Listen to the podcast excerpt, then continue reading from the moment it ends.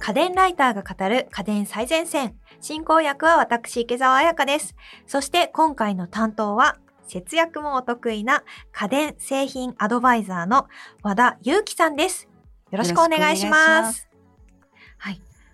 今日はですね、なんと今年最後の配信になります。というわけで、テーマは、まあ年末といえばね、掃除ということで、はい掃除の節電術とさせていただきました。はい。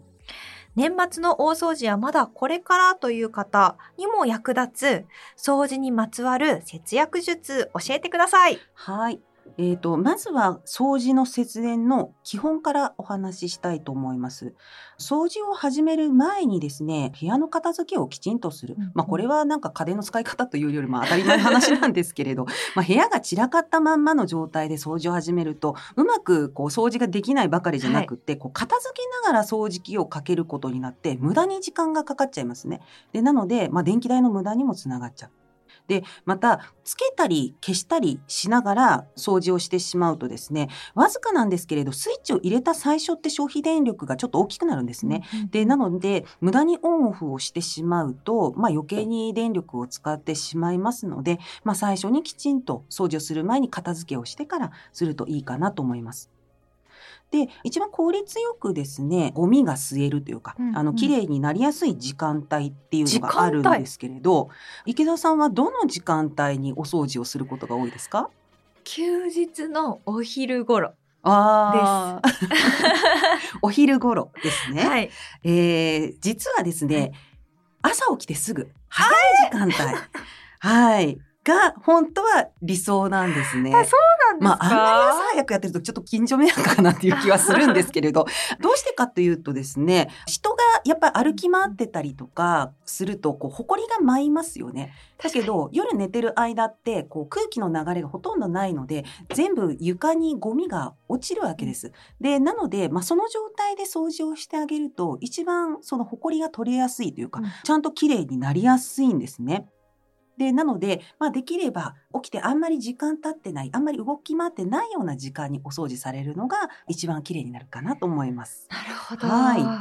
時間帯があったとは。はい。そうですね。で、またですね、あの、掃除機の種類っていろいろありますね。もう今、充電式のクリーナーだったり、うんロボット掃除機だったり、まあ、いろんなタイプのものがあると思うんですけれど、ロボット掃除機お使いになってるご家庭今本当増えてますね。はい。うちもそうです。あロボット掃除機使ってます。ですか。ははいい。。電気代だけを見るとですね、ロボット掃除機と、あと普通の掃除機、うんもうコードのつながった普通の掃除機ですね。で、これを見るとですね、電気代だけ言えば、ロボット掃除機の方が実は節電になります。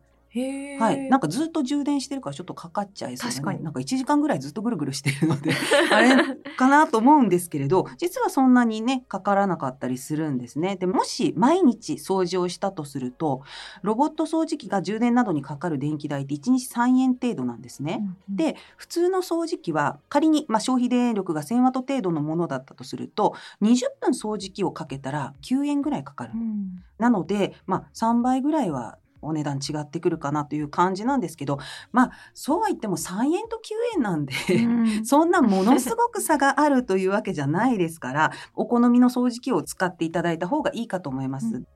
でうん特に掃除機っていうのはやっぱりあの節電かどうかで選ぶというものではなくってですね吸引力ってやっぱ消費電力と比例するところがありますから、消費電力が大きいものはすごくたくさんゴミを吸ってくれたりとかしますので安易に節電だからというふうに選ぶというよりもまあお好みでですね選んでいただくといいと思います。結構生活スタイルなんかもありますよね。そうなんですよね。あとペットを飼ってるとか、ねまあいろいろそういう条件によって変わってくると思います。で、そしてですね、ロボット掃除機の方、あの今電気代は安いですよっていうお話をしましたけれど、ただバッテリーがですね、このやっぱり3年から5年ぐらいで大体交換が必要になってきますね。で、そしたらそのコストも結構かかってしまいますので、それがまあコードが普通についている掃除機にはかかりませんから、まあそういったちょっとしたですね、消耗品のコストっていうのもかかりますので、まあトータルで考えていただくといいかな。確かに、はいうちもロボット掃除機を使っているんですけど、はい結構普通の掃除機に比べてはい壊れやすいような気がしていて、はい。特に赤外線の部分がすごいよくへたる。そうですか。そうなんですよ。赤外線って結構へたりやすい性質があるので、はい。こう戻るときに、はいその充電ポートに戻るときにうんうん赤外線でああ。認識してるじゃないですか。なのであそこがへたると帰れなくなる。はい。そうなんだ。そうなんです。あれ、下手っていうのかな？なんかうちもよく、なんかベッドの下とかで行き倒れてることがあるんですけど、あれダメになるんですかね。帰れなすぎると結構へたっている可能性がそあるみの可能たいで。性はありますね。なんか私はただちょっとバカなのかなと思ってたんですけど、うちの子ちょっとバカさんかなと思ってたんですけど、あ、そういうこともあるわけですね。なのでそういう時は充電ポート自体を変えたりとかはいする必要があるみたいで、そういうコスト面も考えると結構機械にかかるコストっていうのは高くつくのかなというのはユーザーとして感じてます。そうですよね。うん、あのなんか普通の昔ながらの掃除機みたいなものって紙パックぐらいのねコストで済んでた感じですよね。だからやっぱ最近の掃除機はいろいろ消耗品が多いなというふうに思いますけど、他にもですね掃除機を使う時のその節電のポイントっていうのが。掃除機ってこう強弱んこう使い分けられるようになってるものがあると思うんですけど、なんかこう今日で掃除しとけばとりあえずなんか綺麗になりそうなイメージがあるじゃないですか。はいあります。もちろんですよ今日でこう知ってます。実はですねフローリングとか畳とかを掃除する場合って強ですっても弱ですっても取れるゴミの量ってほとんど変わらないんですよ。そうなんです。だからフローリングとかを掃除するときにはもう弱で十分なので、まあ、その分節電になりますね。で強ですのはカーペットの上。はい、カーペットはやっぱり強ですっていただかないとちょっとゴミの取れが良くないかなと思いますので、まあ、それで使い分けをしていただく。であとゴミはこまめに捨てることですね。そっか。うん。で特にあのサイクロン式とかだとゴミが詰まってしまうと吸引力がすごく落ちちゃったりとかしますので。で自動的にこうゴミが捨てられるようなロボット掃除機とかもあったりとかしますけれど、そうでないものとかは必ず毎度捨てる必要がありますね。そっか。結構そうですね。ルンバなんかをはい。走らせてると、はい、もうゴミが勝手に溜まっちゃって、いそうですね。つの間にか満タン、うん。変えないとみたいな。そう。毎回捨ててくださいってうん。取説とかにも書いてありますよね。あそうなんだ、毎回そうなんですよね。そうロボット掃除機って基本的に毎回捨てましょうって書いてありますけど、最近はなんかあのルンバ SQ プラスでしたっけ、あのこうタワーみたいなのがくっついてて、でそれでゴミをこう吸い取ってくれる。そのゴミを吸い取る機能がついてるようなやつとかだとまあ手入れが必要ないので楽でいいですよね。確かに、に、あのこちらの機種は以前シャープ104うん。ロボット掃除機はい、特集っていうのをやったんですけあどーはい、その時に紹介していただいたんですがすごく便利そうな機能ですよね。そうですね、やっぱりこう特にこう時間を決めて毎日こうルーチンで掃除してるような方とかだと毎日ゴミフィルター取ってねって言われても忘れちゃいますよね。忘れちゃいますね。うん、だから自動的にゴミ捨てくれるのはすごいいいなと思います。そうですね。まさかはい吸引力まで落ちてると思わなかったので、うんやはりあのこういった自動ゴミ捨て機能ってそういった面でも便利なんだなというのをそうですね。感じましたね。はい、うんでまあ紙パック式のものだったら、まあ、紙パックがもうパンパンになるまでなんか捨てるのもったいなくってちょっと頑張っちゃいますけど、ねうんパンパンになる前にちゃんとパック交換をした方がいいですね。あそうなんだ。で、まあ、サイクロン式も特に吸引力落ちやすいのででまめにゴミ捨てるのとあとフィルターの掃除もねきちんとした方がいいです。でそれとですねあのノズルのところに回転ブラシがついてるようなタイプのものだと、回転ブラシってめちゃくちゃ髪の毛絡むんですよね。そうそうであれが絡まった状態でこう回転しなくなっちゃったりとかするとこれもまた吸引力に影響しますので、まあ、掃除機自体の掃除も 欠かさずやった方がいいかなということですね。確かにな、掃除機自体の掃除ってすごいお怠っちゃうんですよね。そうなんですよね。吸引力に影響しているっていうこう意識をこれからはちゃんと持とうかなと思います。はい。であと掃除機の他にですねフローリングワイパーなどを活用するのもいいかなと思うんですけどまあ当たり前なんですけど電気使わないですからねフロアモップというかうんフローリングワイパーみたいなものであれば、でなのですごく節電にもなりますしいいんですけれどただあれってこう集めたゴミをまたそのゴミをこう捨てるのが面倒くさいというか、んこうそれでわざわざ掃除機出すのも面倒くさいなというふうに思われる方結構多いと思うんですけれどこれでおすすめなのがですね、はい、電気チリトルというものです。電気チリ取りチリトリ初めて聞きました。はい、あの集めたゴミだけを吸い取るためへのー据え置き型の掃除機です。すごいこんなものがあったとは。はいで具体的なおすすめ商品としては CB ジャパンのフローリングワイパー掃除機というものがあります。でこれ見た目ね小さいゴミ箱みたいな形状なんですけれど、下の部分からこうゴミを吸い取るようになっててで中にはですね普通の掃除機に使っているような紙パックが入っています、うんうん各社共通タイプのものですね。でなので普通の掃除機と同じようにゴミがいっぱいになったらそのパックを交換するのみとえーいう感じなので。結構機体がそれにしてはちょっと大きい気がするんですけど普通の掃除機より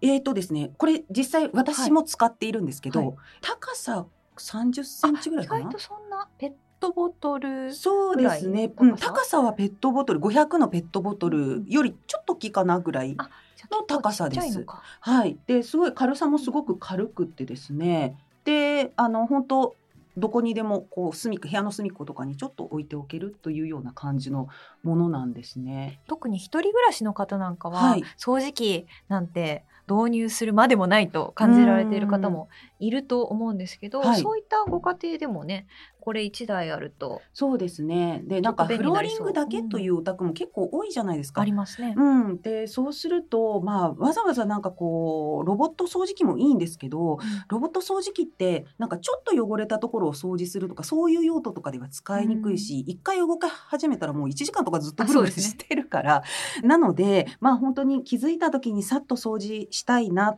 とかそういうような用途だと、まあ、こういうような据え置き型の掃除機というのを使うのもいいかなと思います。確かに一手ですね。はいうん他にもおすすめの掃除術みたいなのってありますか？はい、あの掃除術というよりですね、あの掃除機のあの選ぶ際にですね、ロボット掃除機は特にそうなんですけれど、すごくこう機種によって使い勝手って違いますよね。そうですね。最近はいろんなタイプのが出てますよね。はい、まあ、あの一番メジャーなのは吸い取るタイプ、うんうん掃除機みたいに吸い取るタイプだと思うんですけど、それ以外にも拭くタイプみたいなものも出ているし、はい、あどっち買おうって迷われている方もいるんじゃないですかね。ね。そう、拭き取りと兼用ができるタあイプだったそうですね。そういうりとか。りますね。先ほど話したようなゴミをちゃんと吸引してくれるようなタイプとか、まあいろいろなタイプがあると思うんですけれどこれですねやっぱ使い勝手が異なるのでよく知らずに買っちゃうと失敗します。うわああっちを買うそうそうなんですよね。ああれ買えばよかったとかあうちはこの機能いらなかったとか、うん。なんかそういうような失敗したくないですよね。そうですね。で私自身もですね実際家で2階建てなんですけれど、うんうんうん。1階と2階1台ずつルンバを使ってるんですね。でなんですけどそのリビングの方にですね敷いているラグこう部屋のラグが結構厚みがあるやつで、うんうんうんで買う時にこう何センチだったら登るみたいなことが書いてあったので大丈夫だなと思って買ったんですけど実際動かしてみたら登ってくれないんですよラグを。えー登れるって書いてあったのに。そうなんですよ。でたまに登るんです。あ 気まぐれでたまに登るんですけけどでも大抵登ってくれないんですね。でなのでラインだったんですね。そうでなのでラグの上は自分で掃除機をかけなきゃダメなんでなんかルンバやってるのに何の意味があるなんかすごい二度手間だなみたいな風に思うことが多くて。でそれでしばらくしてからなんか他のメーカーとかだと、はい。こう足みたいなのがついててよっこいしょってラグの上を登るタイプの掃除機があるんですよ。ロボット掃除機でも。そうなんだ。こう段差をよっこいしょって登るタイプの。であこっちにすればよかったってすごい後悔したんですよね。うん、で確かにねロボット掃除機使うときは部屋をロボット掃除機に最適化する必要がありますよね。そうなんですよだからラグを合わせるかそう掃除機の方に合わせるか掃除機を合ったものを買うかどっちかにしないとそうね失敗するなというふうにでそれでですね先ほどそのフローリングワイパーのあの据え置き型の掃除機をご紹介しましたけど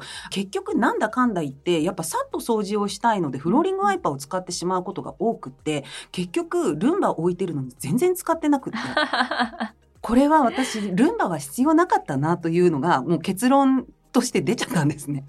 でなので、あのーこれですね何がおすすめかというと、うんうん家電のサブスクです。あー、